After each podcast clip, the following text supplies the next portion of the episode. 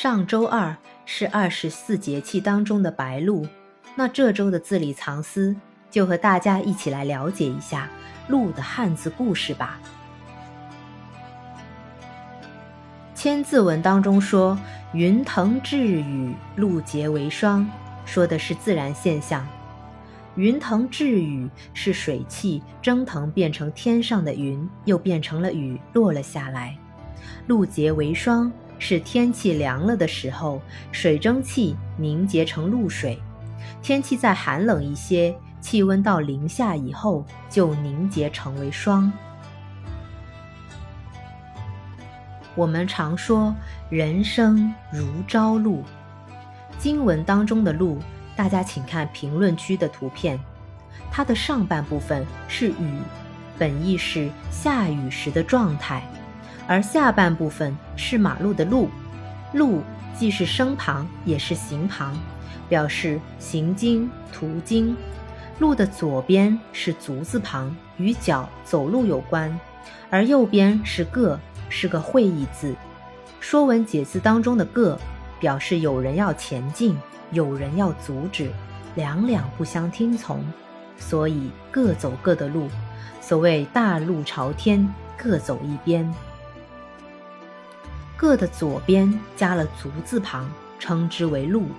有的时候我们会说不是一路人，就很接近路的本意。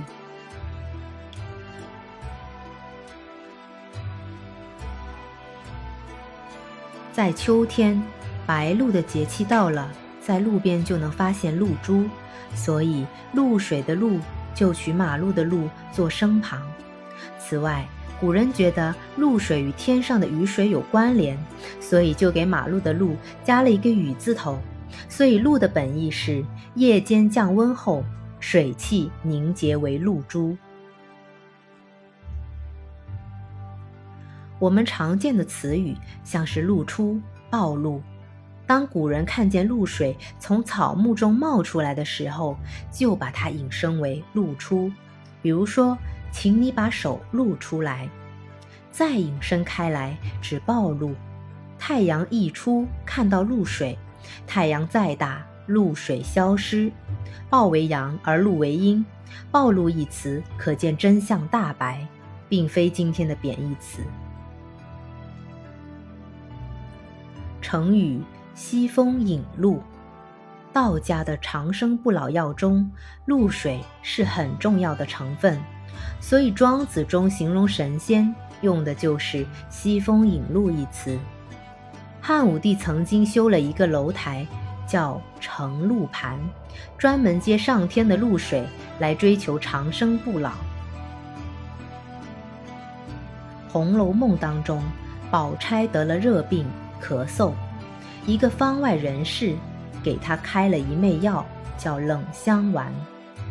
这个丸子要用十二种花，加上白露节气的露水，同年雨水节气的雨，霜降节气的霜，小雪节气的雪，才能够调配而成。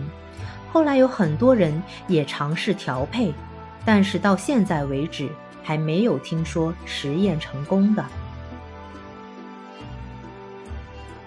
同样是风露，西风引露的境界和风餐露宿的境界却完全不一样。前者是成仙的境界，而后者是人间受苦的境界。可见，处于同样的现实境界，心境不一样，个体的感受也不一样。安贫乐道者是西风引露的境界，安贫离道者是风餐露宿的境界。孔子云：“何陋之有？君子被鹤而怀玉。”这都是说静不夺心，外在的环境影响不了内在的定境。但我们不能把这样的话变成麻醉品，安于现状，不思进取。无论是贫穷还是富有，都不能失掉一颗赤子之心，这才叫静不夺心。否则，一穷就抱怨，一阔就翻脸不认人，这叫心未尽夺。好啦，下一期我们继续聊聊“路”这个字的汉字故事。